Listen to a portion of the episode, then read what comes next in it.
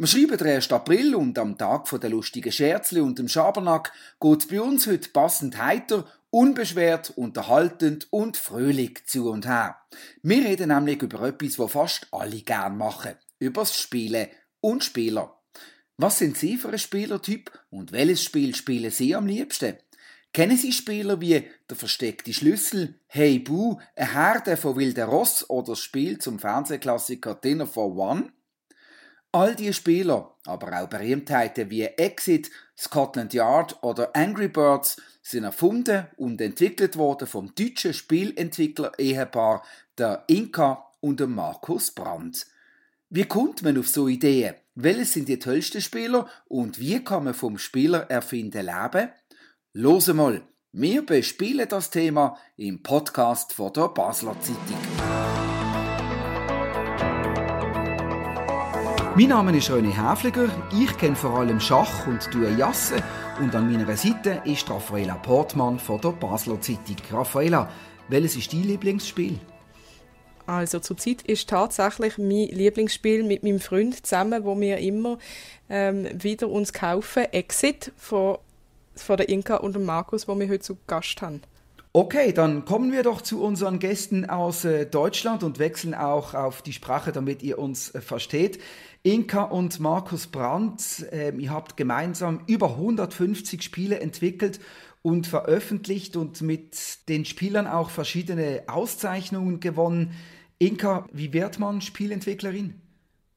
Also Markus und ich, wir haben beide schon immer unser Leben lang sehr, sehr gern gespielt.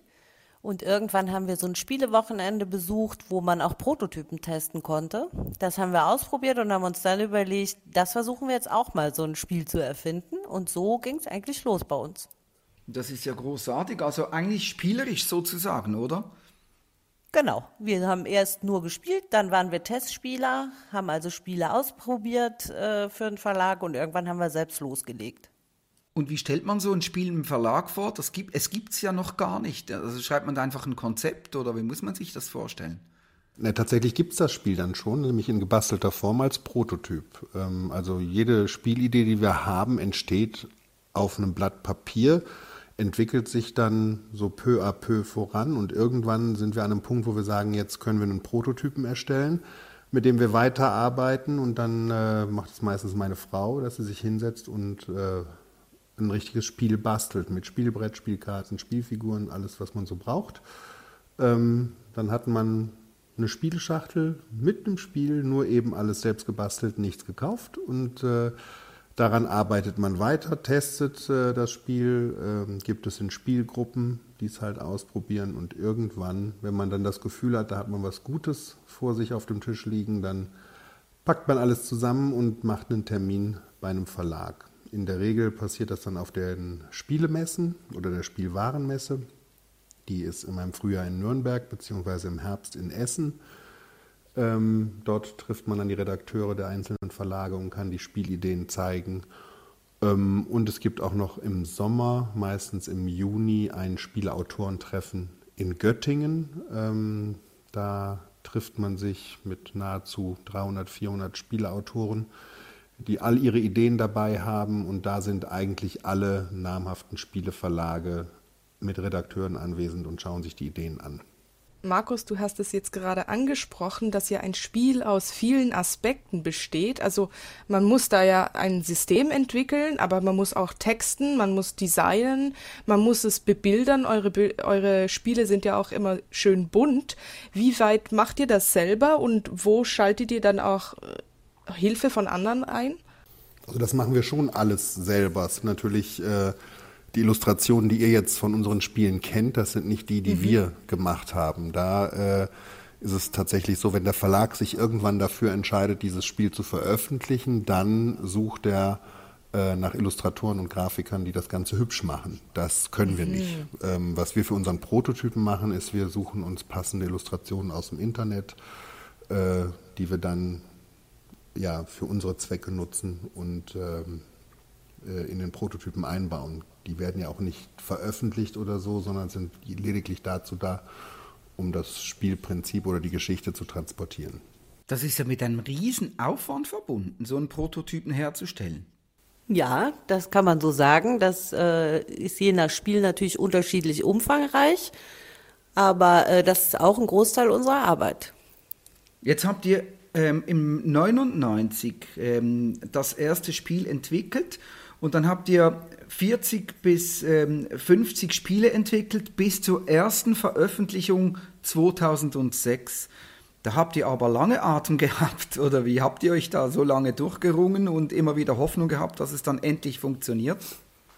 Ja, wir hatten einen, einen wirklich langen Atem, aber das fiel uns zum Glück nicht schwer, weil ja Spielen eh schon immer Hobby und Leidenschaft war. Also alles rund ums Spiel hat uns immer Spaß bereitet. Es gab natürlich da den einen oder anderen Rückschlag, wenn ein Verlag wieder abgesagt hat, da war man auch mal enttäuscht, aber aufgegeben haben wir im Prinzip nie. Und wir hatten auch tatsächlich einen Förderer, einen Redakteur, äh, der Wolfgang Lüttke, der hat uns immer wieder gesagt, dass wir es drauf haben, aber sie gerade keinen Programmplatz für unser Spiel hätten. Und äh, das hat uns, glaube ich, so ein bisschen auch bei der Stange gehalten und dann haben wir nie aufgegeben, sondern immer weitergemacht. Und dann im 06 hat es endlich geklappt. Wie war denn das? Was war das für ein Spiel und wie war das Feeling, als ihr dann plötzlich die Meldung erhalten habt, hey, das Spiel funktioniert? Das war äh, ein ganz besonderes Jahr für uns, weil wir gleich zwei Zusagen bekommen haben. Also wir haben in dem Jahr direkt zwei Spiele veröffentlicht. Das war einmal Summertime, ein Zwei-Personen-Spiel und ein äh, Kinderspiel, das hieß das große Dinosaurierspiel. Das war natürlich äh, für uns wie ein Ritterschlag, dass wir es endlich geschafft haben. Was sind das für Spiele? Was war das Erfolgsrezept, dass es mit diesen Spielen dann auch geklappt hat? Also bei dem Kinderspiel war es sicherlich das Thema, weil wir zu der Zeit äh, unseren Sohn hatten, der auch in dem Alter war und der unheimlich viel mit diesen kleinen Gummifiguren gespielt hat, mit diesen Dinosauriern. Äh, und da haben wir die auf das Spielbrett gepackt und ein schönes Spiel drumherum erfunden. Und ich glaube, dass das einfach ein Dauerbrenner ist. Äh, ist auch, glaube ich, heute noch im Programm. Also Dinosaurier gehen immer. Und äh, Kosmos, der Kosmos Verlag hatte damals diese Zwei-Personen-Spielereihe und da äh, haben die jedes Jahr ein oder zwei Spiele für gesucht und in dem Jahr scheint es mit unserer Idee da einfach gut gepasst zu haben. Und wenn es dann mal passt, wird es dann ähm, zum Selbstläufer das Ganze und immer einfacher oder geht es genauso schwierig und harzig weiter? Ja, es geht eigentlich genauso schwierig weiter, weil, also für das Spiel selber nicht. In dem Moment, wo der Verlag zusagt, äh, haben wir vielleicht nur noch ein paar Dinge zu überarbeiten, dann können wir so ein Projekt fast abschließen. Aber mit den weiteren Spielideen wird es natürlich nicht einfacher. Äh, die Ideen müssen ja trotzdem genauso gut sein. Jetzt ist das Spiel, das ich von euch am besten kenne und am meisten gespielt habe. Ich glaube, ich habe schon bis zu zehn davon gespielt, die Exit-Spiele. Und das ist ja schon extrem knifflig, die zu lösen.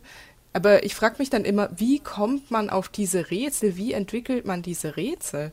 Ja, ähm, ein Rezept gibt es da eigentlich nicht für. Also wir sind natürlich sehr rätselaffine Menschen. Ähm, und mit der Zeit, also Exit gibt es jetzt seit fünf Jahren, auch immer rätselaffiner geworden. Und äh, wir sehen jetzt wahrscheinlich auch in Tapeten schon äh, versteckte Zahlen, wo andere noch ein Tapetenmuster erkennen. Also wir denken schon eigentlich rund um die Uhr immer wieder mal an, an Rätseln. Äh, aber also wie wir es genau machen, kann ich gar nicht erklären. Es kann beim Arzt im Wartezimmer eine Idee kommen, es kann unter der Dusche passieren. Was ich wohl weiß, ist, dass wenn wir uns hinsetzen und sagen, jetzt erfinden wir ein Rätsel, dass das dann nichts gibt. Mhm. Und wie findet ihr raus, ob die Rätsel funktionieren, ob man die lösen kann? Sind es dann Testspiele in eurem Umfeld oder geht das denn gleich zum Verlag? Oder wie, seht, wie macht ihr das? Also meistens hat ja einer von uns beiden eine Grundidee zu einem Rätsel, dann guckt der mhm. andere schon mal, ob das überhaupt so lösbar ist oder bearbeitet das weiter. Und wenn wir so einen Exit-Prototyp fertig gemacht haben, dann haben wir erstmal Testgruppen hier bei uns, die das testen. Und nach einer, wenn wir dann denken, nach verschiedenen vielen Tests, dass es in Ordnung ist, dann schicken wir es erst zum Verlag. Und dann ist das Spiel beim Verlag. Und was ist dann der nächste Schritt? Also der Verlag testet äh, seinerseits natürlich auch ähm, die Redakteure, die das Spiel bearbeiten haben auch Testgruppen, mit denen das ausprobiert wird. Bei Exit auch nicht gerade wenige, weil ähm, Während man ja jedes andere Spiel mit ein und derselben Testgruppe immer und immer wieder testen kann, muss man bei Exit für jeden Test wieder eine neue Gruppe haben, weil wer einmal das Rätsel kennt, der kennt's, der ist quasi durch für den Test. Ähm, das heißt, da wird auch, äh, werden sehr viele ja, Menschen benötigt, die helfen, die testen. Und äh, wenn die dann auch zufrieden sind, die Redakteure, dann geht's äh, an die Illustration. Dann wird äh, der Illustrator gebrieft, worauf es ankommt bei den Illustrationen, was wichtig ist, weil ja gerade bei den Rätseln eben auch die, die Motive eine wichtige Rolle spielen. Und äh, ja, dann setzt der Grafiker alles im Anschluss, so dass äh, die Dateien quasi druckfertig sind und dann werden die irgendwann freigegeben und an die Druckerei geschickt. Und dann laufen die Maschinen an und dann hat man irgendwann das fertige Spiel in der Hand. Sag mal, sind das äh, die Spielredakteuren, sind das äh, Menschen, die in ihrem ganzen Berufsleben nichts anderes machen als spielen und dann entscheiden, ob das Spiel rausgebracht wird oder nicht? Das muss ja ein Traumberuf sein. Ja, die spielen natürlich nur. Nein, die haben äh, tatsächlich einen knallharten Bürojob, äh, wo es natürlich dann auch zugehört, zwischendurch zu testen. Und testen ist nicht gleich spielen. Also da sitzt man in der Regel daneben und schaut den anderen beim Spielen zu, hat einen Notizblock oder sonst was in der Hand und äh, schreibt fleißig mit. Ähm, das muss man sich so vorstellen wie einen Protokollführer in einer Konferenz. Also das ist natürlich ein, ein wunderbarer und auch kreativer Job, aber ähm, die hören nicht gerne, wenn man sagt, sie spielen den ganzen Tag. Okay. Jetzt habt ihr gesagt, ihr macht Spiele für Kinder, aber ihr macht extrem viele Spiele auch für Erwachsene. Nun gibt es ja Leute, die sagen, dass das Spielen, das gehört zum, zum, äh, zur Kindheit, aber irgendwann im Erwachsenenalter sollte man damit vielleicht auch mal aufhören. Wie seht ihr das? Das haben wir tatsächlich schon oft gehört. Äh, ich sage immer, es gibt für jeden Mensch das richtige Spiel, man muss es nur finden. Und das ist uns sehr, sehr oft passiert, dass wir Leute gesagt haben, nein, jetzt spielt einmal mit, probiert mal was aus. Und in der Regel gelingt es uns mit dem richtigen Spiel, die Leute auch fürs Spielen zu begeistern. Es gibt ja sogar die Theorie, dass der Mensch quasi ähm, seine, seine wichtigsten Fähigkeiten durchs Spielen überhaupt äh, erlangt hat in der Menschheitsentwicklung und dass man quasi nur durch Spielen als Mensch seine eigene Persönlichkeit findet. Geht jetzt vielleicht zu weit, aber vielleicht könnt ihr es auch nachvollziehen. In Teilen auf jeden Fall. Also es gibt immer wieder ähm, Situationen im Leben, wo ich denke, dass mir, mir oder uns das Spielen schon extrem weitergeholfen hat. Also ich äh, erinnere mich daran, als wir hier unser Eigenheim gekauft haben und äh, ja, wenn meine Frau, die begnadete Siedler von Katan-Spielerin ist, die Verhandlungen nicht übernommen hätte, dann äh, hätten wir wahrscheinlich deutlich mehr bezahlt. Okay, also das kann man im richtigen Leben sehr gut anwenden. Welche Spiele ziehen denn aktuell am besten? Das ist auch ganz unterschiedlich. Also ähm, wer sich mit Spielen nicht auskennt, denkt ja, dass äh, mit Monopoly schon das Ende der Fahnenstange erreicht wäre. Und es gibt ja wirklich so viele verschiedene und tolle Spiele. Es kommen im Jahr über 1000 neue Spiele raus. Äh, das kriegt der normale Haushalt gar nicht mit. Und da, ist, äh, da sind wirklich ganz spannende und tolle Spiele drin, von abendfüllend bis ganz kurzweilig, von hochstrategisch bis total glückslastig, Partyspiele. Da ist also für jeden immer was dabei. Und äh, wenn man von einem Trend sprechen kann, dann zum einen sicherlich äh, kooperative Spiele, wo die Gruppe gemeinsam gegen das Spiel antritt. Ähm, und zum anderen tatsächlich diese ja, Exit- oder Escape-Spiele, wo es darum geht, äh, durch Rätsel aus irgendeiner Situation zu entfliehen. Du sprichst von Trend. Äh, wie haben sich denn die Spiele gewandelt in den letzten zwei Jahrzehnten? Also ähm, die Spielelandschaft ist ja äh, zumindest hier in Deutschland stark geprägt durch ähm, das Spiel des Jahres, diesen Preis, der einmal im Jahr für das beste Spiel vergeben wird. Ähm, und der ist 95 an die Siedler von Katan gegangen. Oder damals hieß es noch die Siedler von Katan, jetzt heißt es Katan.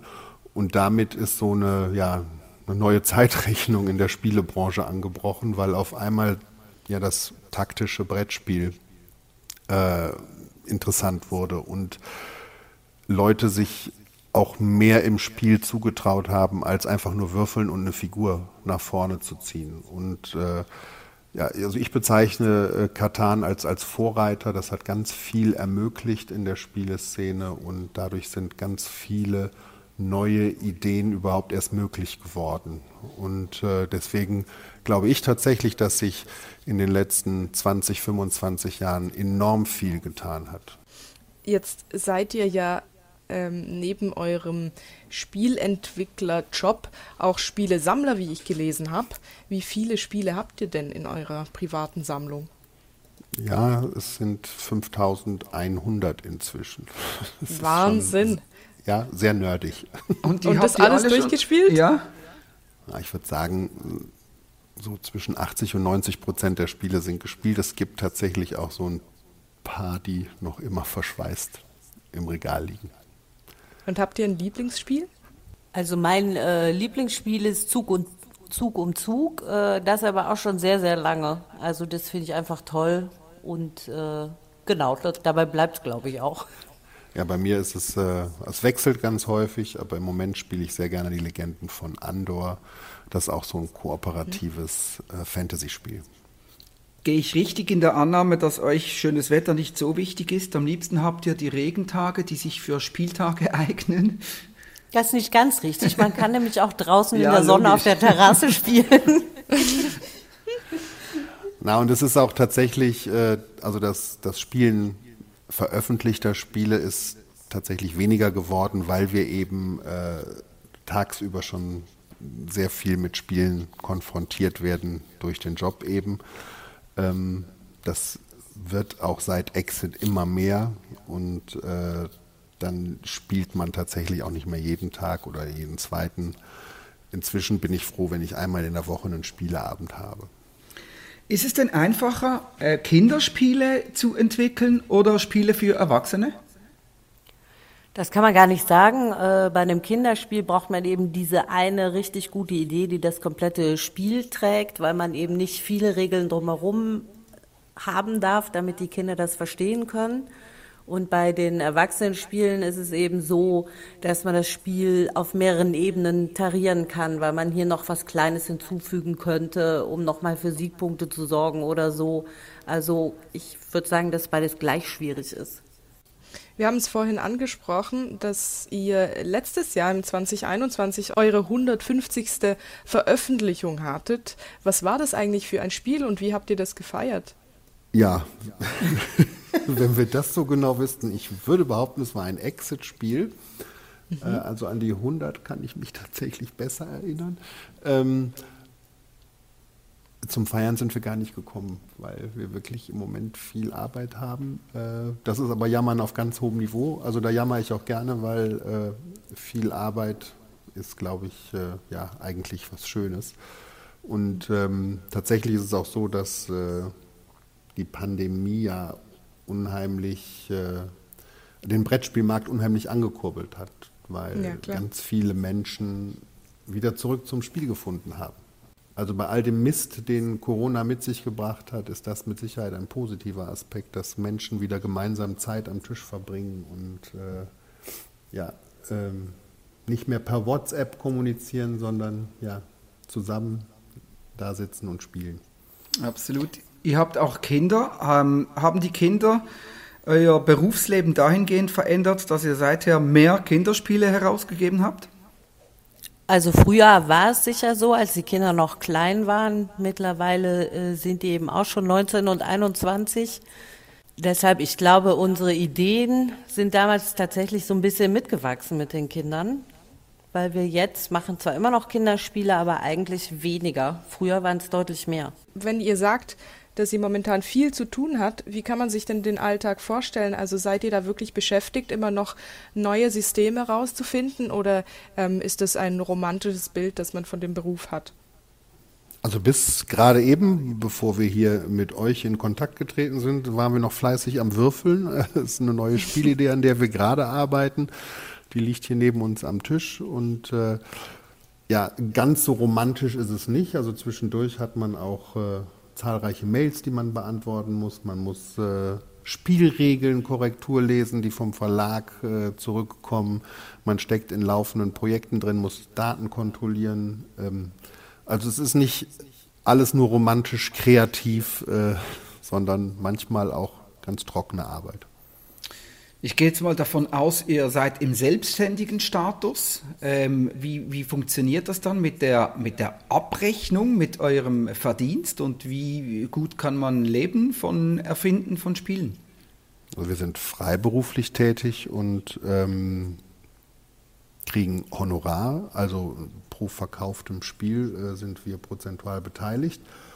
Und äh, wenn man so ein Spiel des Jahrespreis gewinnt oder wie wir so den Kennerspiel des Jahrespreis für Exit gewonnen haben, dann kann man tatsächlich auch gut bis sehr gut davon leben, aber man ist eben auf diese Preise tatsächlich angewiesen. Also in den seltensten Fällen setzt sich ein Spiel ohne Auszeichnung so sehr durch, dass man äh, auf Dauer davon leben könnte. Okay, und äh, abschließend äh, natürlich die Frage, äh, ihr seid am Würfeln gewesen vor dieser Aufzeichnung. Ähm, äh, erzählt mal so ein bisschen aus dem Nähkästchen, was habt ihr in der Pipeline? Was dürfen wir bald spielen? Was dürfen wir bald für Spiele kaufen aus eurer ähm, Ideenkiste?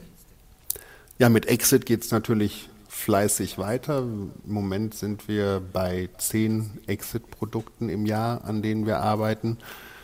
Dann wird unser Kinderspiel Andor Junior, äh, was im letzten Jahr auch den deutschen Kinderspielpreis gewonnen hat, eine Erweiterung erhalten. Und äh, im Herbst gibt es mit Sicherheit auch noch mal was Neues von uns. Da dürfen wir aber noch nicht so genau drüber reden. Okay, dann sind wir ja richtig Spannend. gespannt, hä? Ja. Was da auf uns zukommt. Vielen Dank, Inka und Markus Brandt und auch herzliches Dankeschön der Raffaella Portmann von der Basler Zeitung.